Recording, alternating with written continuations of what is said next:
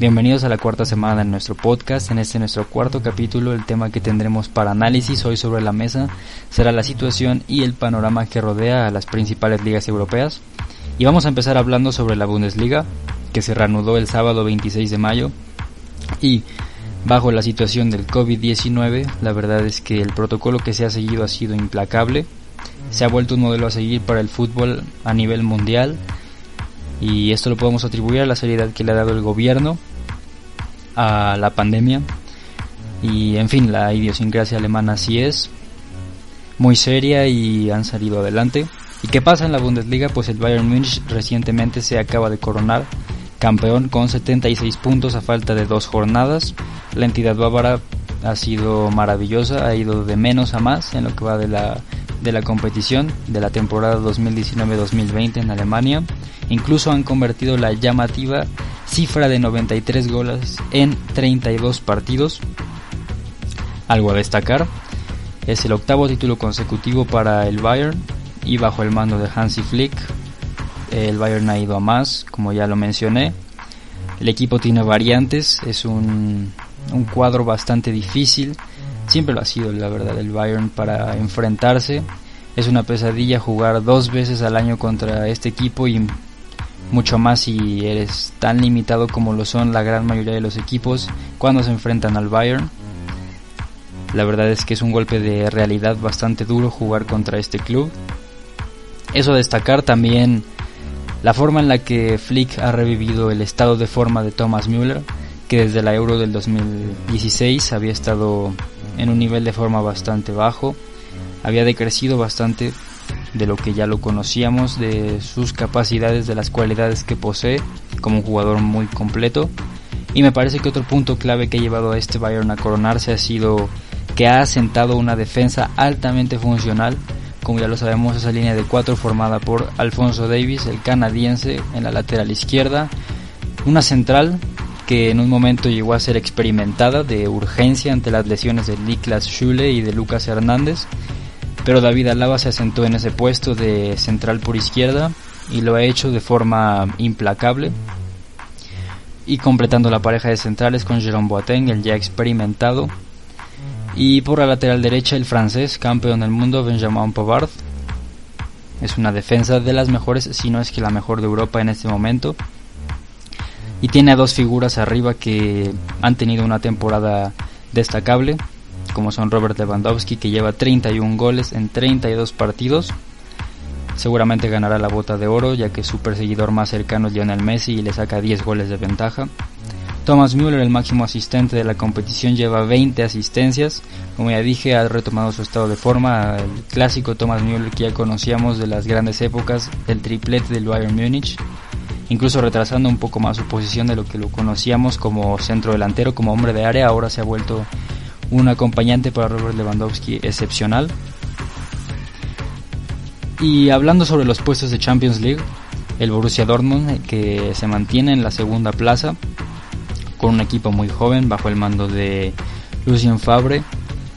Tiene a figuras, como ya dije, de un promedio de edad bajo como son Erling Holland, claro el goleador que ya todo el mundo habla de él, al central Zagadou, Jadon Sancho o Ashraf Hakimi, que son, por decir algunos nombres bastante destacables en el plantel del Borussia Dortmund, que incluso yo les veo un futuro muy brillante, ya sea en la entidad de Dortmund o fuera de la misma. Y quizá podríamos achacar que en los momentos, sobre todo en los partidos contra el Bayern, quizás se ha notado esa carencia de madurez entre sus líneas. Si tienen a hombres como Mats Hummels, por ejemplo, que ya muy experimentados, o Lucas Piszek, que llega a jugar por la lateral derecha pues pueden aportar ese, esa dosis de madurez que necesita el equipo, pero realmente creo que aún falta madurar ese equipo. Falta que se asienten y que se acostumbren a jugar como un once constante, como debe ser en la mayoría de los clubes. Y en fin, el Borussia Dortmund va, va creciendo y yo creo que en un par de temporadas veremos si no salen la mayoría de sus jugadores, creo que lo veremos a un estado de forma para competirle al, al Bayern por el título. Y en tercer lugar el Leipzig, que también ha dado una temporada muy buena. Ya lo comenté en el capítulo anterior, Julian Nagelsmann ha sido un director técnico ideal para el Leipzig con 32 años. Ha logrado consolidar un equipo muy dinámico, Lo mismo por decir algunas figuras jóvenes incluso como Dani Olmo, el español, Dayot Upamecano, un central muy corpulento y muy difícil, que se ha vuelto una roca, un pilar en la defensiva de Leipzig. Marcel Zavitzer, eh, un, referente en el ataque de, Leipzig, junto con Patrick Schick y Timo Werner, que hoy se acaba de confirmar su partida al Chelsea, a cambio del bueno, el pago de la cláusula de rescisión por 53 millones de euros. Esto es en la Bundesliga y nada más para complementar, que el Borussia Mönchengladbach y el Leverkusen aún pelean por un puesto en la Champions League a falta de dos jornadas. Y para la Europa League todo apunta a que lo mismo los boletos estarán disputados por el Wolfsburg, el Hoffenheim y el Freiburg. Una temporada en Alemania que empezó bastante competida, pero como los años recientes se ha ido abalanzando más a favor del Bayern Munich. Pasemos a la Serie A en la que todo parece indicar que el reinado de la Juventus va a continuar, a pesar de que es un punto que me llama bastante la atención, que es que su producción goleadora ha disminuido bastante esta temporada, a pesar de contar con un ataque con Paulo Dybala, Douglas Costa y Cristiano Ronaldo que por nombres y en la nómina parecería ser un ataque bastante potente que lo es, pero en comparación con el segundo lugar que es la Lazio, que en un momento más hablaremos sobre este equipo. Ha disminuido bastante su producción goleadora. Incluso el cuadro capitulino, el Lazio, tiene 62 puntos, uno por debajo de la Juventus. Una lucha bastante cerrada. Ya veremos cómo se define esto en las jornadas que quedan. Pero la Lazio, bajo el mando de Simone Inzaghi, ha encontrado en Chiro Immobile un delantero muy productivo con una cifra de 27 goles en lo que va de la temporada. Incluso el, el cuadro de Roma lleva una diferencia de goles de más 37. Es decir, tiene una diferencia de goles mayor a la que tiene la Juventus. Y en caso de que empatasen en puntos, ahí habría una sorpresa. Y en la Serie A, ¿qué es lo que pasa con los puestos de Champions League? Pues el Inter de Milán y el Atalanta son los equipos que completan el cuarteto rumbo a la Champions League eh, con 54 y 48 puntos respectivamente. Son los cuatro equipos que permanecen en la, ah, bueno, la cabeza de la Serie A. Y en cuanto al quinto lugar y el boleto que se daría para la Europa League, eh, la Roma parece que es el equipo que se postula con mayor fuerza para esa posición, con 45 unidades que, ojo, la Roma todavía está a 3 puntos del Atalanta, aún puede conseguir ese pase a la Champions League. Lo mismo va a ser una lucha cerrada en este puesto. Y ya más abajo, el Napoli, a pesar de haber ganado la Copa Italiana el día de ayer, continúa en el sexto lugar con 39 puntos. Se ve muy complicado su pase a la Champions League, incluso hacia la Europa League. Todavía el escenario pinta bastante complicado para los napolitanos. Y qué decir de la Milan, que como ya sabemos por los últimos años ha atravesado una crisis muy complicada en el club rosonero. Con 36 puntos será muy complicado que se metan a competiciones europeas. Y ahora hablemos de la Premier League. Una Premier League que a diferencia de temporadas pasadas y contrario a lo que caracteriza esta competición, que es eso, para mi gusto la liga más competitiva del mundo, la que más disfruto de ver personalmente, pues este año se ha decantado mucho a favor del Liverpool, que ha hecho una temporada memorable, seguramente será de récord. Le lleva 22 puntos al segundo lugar, que es el Manchester City. Eh, los de Jurgen Klopp con 82 puntos, los de Guardiola con 60. Será cuestión de tiempo, cuestión de un par de jornadas hasta que los de Liverpool se consagren como campeones luego de haber ganado la Champions League el año pasado que a pesar de que incluso fueron eliminados en la Champions League por el Atlético de Madrid, sí hubo factores que jugaron en contra del cuadro del club, como la ausencia principalmente de Alison Becker, los errores de Adrián condenaron a, los de Liverpool, y en fin, los Reds ganarán la Premier League, pero será el único trofeo que, que ganarán esta temporada, no es cuestión menor no van a ganar el triplete, pero es el trofeo que más han buscado los últimos años. Y por fin, para mi gusto será justicia. Lo han buscado, han sido un equipo constante y al final de cuentas su esfuerzo va a rendir frutos. En tercer lugar, el Leicester City ha dado una campaña muy interesante, digna de mención con 52 puntos. James Vardy es el máximo goleador de la competición con 19 goles. Y los de Brendan Rogers lo mismo tienen un equipo muy, muy interesante con el joven James Madison que como medio centro ofensivo ha sido o es probablemente el mejor que tenga la Premier League en este momento. Es muy buscado por varios clubes dentro de Inglaterra.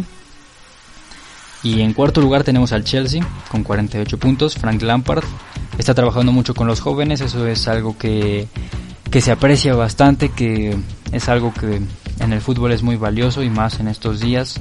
Hay que buscar resaltar la, la, actuación que puedan tener y el protagonismo de los jóvenes. Y es lo que está haciendo el Chelsea ahora recientemente. Ya han incorporado a sus filas, bueno, van a incorporar en el, en la, para la próxima temporada a Hakim Ziyech procedente del Ajax y a Timo Werner que hoy lo acaban de fichar procedente del Leipzig va a potenciar mucho su ataque de cara a la temporada 2020-2021 y también para conseguir un boleto hacia la Champions League el Manchester United está presente el club que bajo el mando de Ole Gunnar Solskjaer poco a poco encuentra una identidad va moldando un estilo de juego y con figuras interesantes, lleva 45 puntos. Vamos a ver si logra conseguir su pase para la Champions League, está a 3 puntos del Chelsea. Aunque, con respecto al tema de la sanción del Manchester City de cara hacia la Champions League, que quedará fuera dos temporadas por atentar en contra del fair play financiero, los Citizens van a apelar en contra de esa decisión. Vamos a ver qué pasa igual con esta situación, nos mantendremos al tanto y de mantenerse la sanción, el Manchester United se recorrerían los boletos y los, eh, los Red Devils conseguirían su boleto para la Champions League de la próxima temporada. empezarían a recorrer los boletos, lo mismo para la Europa League. Y el Sheffield United, bastante sorpresivo esa temporada, recién ascendido y ha hecho un temporadón. Y creo que un factor bastante decisivo ha sido las, bueno, han sido las actuaciones que ha tenido Dean Henderson, el arquero que le pertenece al Manchester United muy joven que pinta ser el suplente o el acompañamiento de Jordan Pickford para el arco de Inglaterra. Los de Sheffield llevan 44 puntos, muy cerca pisándole los talones al Manchester United y un punto por debajo, una zona donde la, la lucha, el cierre de temporada va a ser muy lindo. Tenemos al Wolverhampton de Raúl Jiménez dirigido por Nuno Espíritu Santo con 43 puntos. En fin, va a ser una lucha muy linda, muy especial por los boletos para competiciones europeas. No hablemos del título porque ese ya está definido, como ya lo sabemos, a favor del Liverpool. ¿Y qué pasa en la Liga Española? Pues creo que este año, de entre los últimos tres años, la, la lucha va a estar muy cerrada. Va a ser un cierre de temporada con mucho alarido con el Barcelona en primer lugar y el Real Madrid en segundo, como no podría ser un escenario mejor. Con 64 puntos el Barcelona en este momento le lleva 5 puntos de ventaja al Real Madrid. Ojo, aunque el Real Madrid jugará en hora y media contra, contra el Valencia y de ganar le llevaría 2 puntos de ventaja el Barcelona al Real Madrid. Será una lucha muy especial de cara al título liguero en tercer lugar el Sevilla de Julen Lopetegui que fichó muy bien la verdad en verano. Trajo a Lucas Ocampos y a Reguilón que son las dos incorporaciones más importantes que para mi gusto tuvo el Sevilla esa temporada. Tiene un equipo muy llamativo. La central que ha formado con Jules Koundé y con Diego Carlos es para mí en este momento la mejor que existe en España, por encima de la del Barcelona y la del Real Madrid incluso. Es una defensa implacable, los sevillanos llevan 51 puntos, 2 por encima del Atlético de Madrid, que en este momento cuenta con un escenario bastante complicado e incluso distópico, hablando de lo que puede ser su clasificación para la Champions League. Los persigue muy de cerca la Real Sociedad. Bueno, en este momento los del Cholo Simeone aventajan por 2 puntos de la Real, pero eh, en este momento la Real Sociedad está teniendo un partido en contra del Alavés. Y pues seguramente los los de la Real Sociedad se impondrán y le sacarán de ventaja un punto al Atlético de Madrid. Como ya dije, va a ser muy complicado que los colchoneros logren ese pase hacia la Champions League, pero todo puede pasar en esta competición, es muy abierta, hay factores que pueden determinar tu clasificación o el destino de que pueda tener un partido, entonces ya veremos. En sexto lugar, el Getafe, otro equipo a destacar, que es plausible la, dirección, la gestión que está teniendo Bordalás con los azulones. 47 puntos llevan en este momento. Y podrían meterse a Europa League, están muy cerca de hecho de lograrlo. En fin, lo mismo, muy parecida a la situación que en Inglaterra. El título está definido entre el Barcelona y el Real Madrid y los boletos para Europa será lo que llamará poderosamente la atención en el cierre de esta temporada que será muy competida. Y en fin, otro factor que yo quería mencionar bastante es comparar un poco. Las comparaciones son odiosas, pero a final de cuentas son inevitables. Y más cuando se habla del Barcelona y del Real Madrid, que es la rivalidad por antonomasia en el fútbol. Y en este punto yo creo que tengo que mencionar la superioridad colectiva que tiene el Real Madrid por encima del Barcelona en este momento. Se vio en el clásico y me parece que a lo largo de la temporada el Real Madrid, desde que está sin Zidane en la temporada pasada, ha crecido mucho. Está retomando ese gran nivel que se vio cuando fueron tricampeones de Europa. Eh, Eden Hazard está retomando su estado de forma poco a poco. Karim Benzema, como lo sabemos, fungiendo como amalgama en, en la delantera junto con ya sea Vinicius, que en ese momento es el que está mayormente asentado, o con Rodrigo. Es un ataque bastante poderoso, muy productivo. El medio campo, clásico del Real Madrid en las, en las últimas temporadas con Modric, Casemiro y Cross.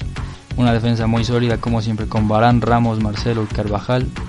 Y las actuaciones que a pesar de que es muy criticado es sumamente efectivo y aparece en momentos clave como lo estuvo Courtois y colectivamente hablando, el Real Madrid, para mi gusto, es superior al Barcelona en este momento, pero el Barcelona cuenta con una individualidad que termina siendo determinante y puede cambiar el destino de un partido, como lo es Lionel Messi.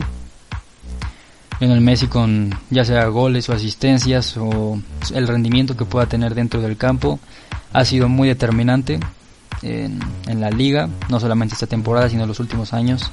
Lo ha sido el Barcelona a nivel colectivo le ha costado mucho trabajo encontrar las variantes, ser impredecible, retomar ese, ese estilo de juego tan potente y tan productivo que lo caracteriza. Y otra cuestión muy llamativa de la entidad laurana es que está recibiendo muchos goles. Lleva 31 goles en contra. Y eso es, es una cifra muy alta considerando las exigencias de este club. Y no es por Ter Stegen, porque Ter Stegen es un arquero para mí el mejor del mundo, es muy completo. Yo creo que esto más bien se debe a, las rotaciones que pueden deberse tanto a las lesiones o a la inconstancia de los jugadores que se encuentran en la defensa. Jordi Alba ha tenido un par de lesiones y Junior Firpo a mí en lo personal no me termina de convencer. Yo creo que el Barcelona debe buscar un reemplazo un poco más apegado a las características de Jordi Alba. La lateral derecho lo mismo, ha habido muchas rotaciones entre Sergi Roberto, Nelson Semedo y no termina por asentarse uno solo. Yo pienso que Nelson Semedo es una, es una opción más viable por lo que te puede aportar en ataque y defensivamente hablando ha mejorado mucho, ha madurado en los últimos años. Y la central, pues lo mismo, desde que llegó Quique Setién ha optado más por Samuel Umtiti, pero yo veo mejor a Clement Lenglet. Piqué es inamovible, pero en fin, yo creo que tiene que asentar bien esta defensa, definir de una vez por todas qué línea defensiva será la titular y a raíz de eso seguramente podemos ver una mejoría. Lionel Messi va liderando el Pichichi con 21 goles y lo mismo, la tabla de asistencias, ninguna sorpresa la lidera Lionel Messi. Y pues esas son las principales ligas europeas de las que vamos a hablar hoy. La Eredivisie, como ya sabemos, fue cancelada, se suspendió ante la situación del coronavirus.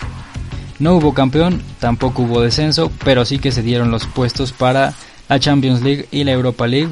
Para la Champions, el Ajax, siendo el equipo con mayor puntuación, clasificó y el AZ Almark irá a la repesca y el Feyenoord irá a la Europa League. Y en la Ligue 1, el Paris Saint-Germain se coronó una vez más de 2017, después de que el Mónaco fuera campeón, hacia hoy ha sido campeón, el Paris Saint Germain. El Marsella también irá a la Champions League. Y el Reims irá a, a la repesca para la Champions League. Mientras que para la Europa League irá el Lille. Y bueno, ese ha sido el análisis de hoy. Y a continuación pasaremos a nuestra sección de todos los capítulos, que es Memorias Retro. En Memorias Retro tenemos una edición especial, porque vamos a hablar de un equipo que se coronó en uno de mis mundiales favoritos, y no es que mi mundial favorito, como lo es Alemania 2006.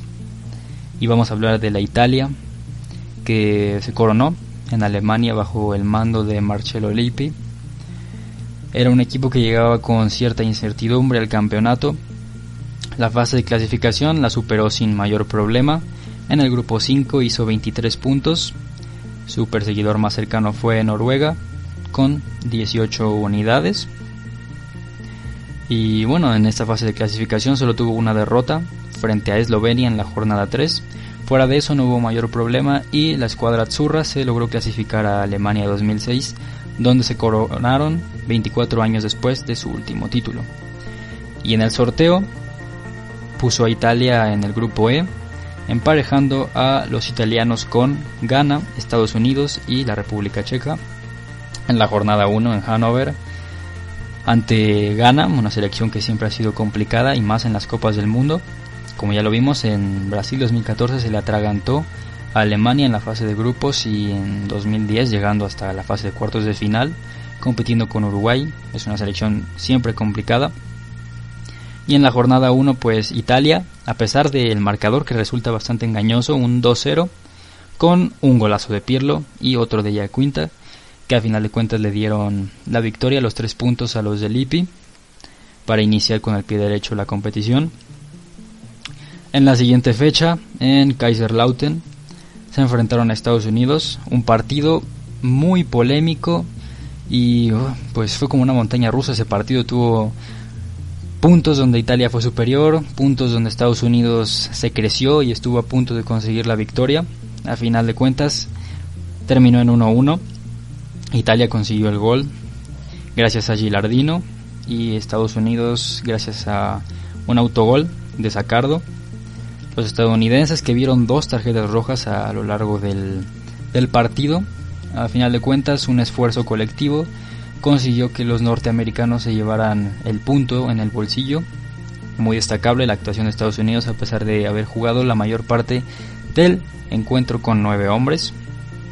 Los italianos también vieron una tarjeta roja, hay que mencionarlo, por parte de Rossi, con ese conocido codazo a McBride, lo dejó sangrando, pero a final de cuentas lograron hacer 6 puntos de 6 posibles hasta ese momento y de cara a la fecha 3 se jugaban el liderato de grupo. Les bastaba con un empate para conseguir la clasificación a octavos de final, pero los de claramente querían evitar enfrentar a Brasil en octavos de final, por lo que necesitaban conseguir la victoria frente a la República Checa de Pavel Nedved. ¿Y qué pasó en este partido? Nuevamente 2-0 anotaciones de dos jugadores que entraron de cambio, como Marco Materazzi y Filippo Inzaghi, dos jugadores icónicos de este, de este equipo, de esta convocatoria que tuvo Italia para Alemania 2006. Y a destacar también la excepcional actuación de Gianluigi Buffon en ese partido, neutralizando los tiros peligrosos de Pavel Nedved. Y con 7 puntos embolsados, los azurros consiguieron su clasificación a octavos de final en octavos de final les aguardaba nuevamente en la sede de Kaiserlautern una sorpresiva Australia que llegaba bajo el mando de Fabio Capello. Fue un partido bastante bastante insípido por decirlo así, no se vio la mejor versión de esta Italia. Y a final de cuentas en los últimos minutos Fabio Grosso es derribado en en el campo contrario, en el área rival. Y el penal terminó siendo ejecutado con autoridad por parte de Francesco Totti, que no había tenido una buena actuación en ese partido, pero a final de cuentas consiguió el gol del triunfo. Y un aspecto negativo que tuvo este encuentro para Italia fue la roja que vio Marco Materazzi en ese encuentro, por lo que se perdería el duelo de cuartos de final frente a Ucrania. En Hamburgo, Italia nuevamente consiguió la victoria logró resolver el partido con solvencia, con dos goles del bota de oro, Luca Toni, que tuvo una temporada maravillosa con la Fiorentina, y un gol más del hombre del partido que fue Zambrota. Preponderante lo de Zambrota en ese partido, dio una asistencia, marcó un gol e incluso defensivamente tuvo un trabajo destacable. Los ucranianos por momentos estuvieron cerca del gol, pero gracias a las intervenciones tanto de Buffon como de Zambrota y del resto de la defensiva, claro, no vamos a restarles mérito. Incluso tuvieron un, un travesaño de Kalinichenko, pero a final de cuentas no, no terminaron consiguiendo la anotación y el partido se fue 3-0, por lo que Italia debería enfrentar a la anfitriona Alemania en Dortmund, en el Westfalenstadion, que hoy lo conocemos como Signal Iduna Park, por cuestiones de patrocinio, es el estadio de Borussia Dortmund. Y bueno, en este partido hay tantas cosas que mencionar, lo resumiré bastante, pero es uno de los mejores partidos que ha tenido la Copa del Mundo en la historia. Terminó el partido 2 a 0, se resolvió en el tiempo extra luego de 90 minutos que tuvieron dominio tanto de Alemania en los primeros minutos que tuvo bastantes aproximaciones con Podolski, con Balak, con Schwansteiger que jugó bastante bien cuando ingresó al campo. El duelo que tuvo Philip Lamb con Camoranesi es, es magistral, vale la pena verlo, es muy apasionante. Y a final de cuentas, gracias a un gran Fabio Canavaro y a actuaciones, intervenciones de Gianluigi Buffon y a los goles de Fabio Grosso. Que aquí, un breve paréntesis, Fabio Grosso fue un jugador que sorpresivamente entró en la convocatoria del Lippi, tuvo una buena temporada con la Fiorentina y fue la gran revelación del Mundial, siempre hay revelaciones en una Copa del Mundo.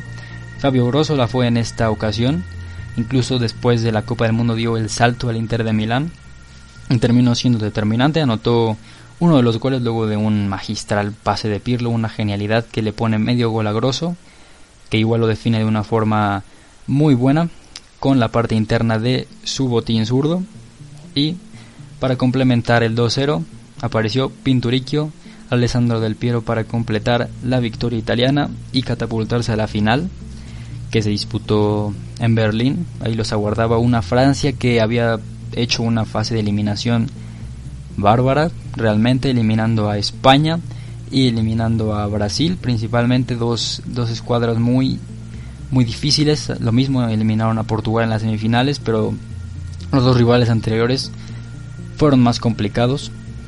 Y existe el factor de Zinedine Zidane, que fue el mejor jugador de la competición, que a pesar de haber tenido una fase de grupos bastante discreta, llegó a, a la fase de eliminación y fue determinante. Contra España hace gol, contra Brasil hace un partidazo y contra Portugal anota el gol de la victoria en fin, una Francia que tenía figuras como Thierry Henry, Frank Ribéry, Malouda, tenía un gran equipo. Sin embargo, cayeron en la final contra la Italia de Lippi. Un partido que inició con un penalti tempranero de Zinedine Zidane que anotó a Lopanenka, que por poco y no entra, ¿eh? al minuto 6. Y la respuesta de Italia fue bastante rápida y certera con un cabezazo de Marco Materazzi y después el partido la verdad es que tuvo un trámite bastante lento, bastante trabado, con mucha incertidumbre, dos escuadras que se defendieron muy bien. Pero al final en el Olympia Stadium Italia se coronó desde los penaltis.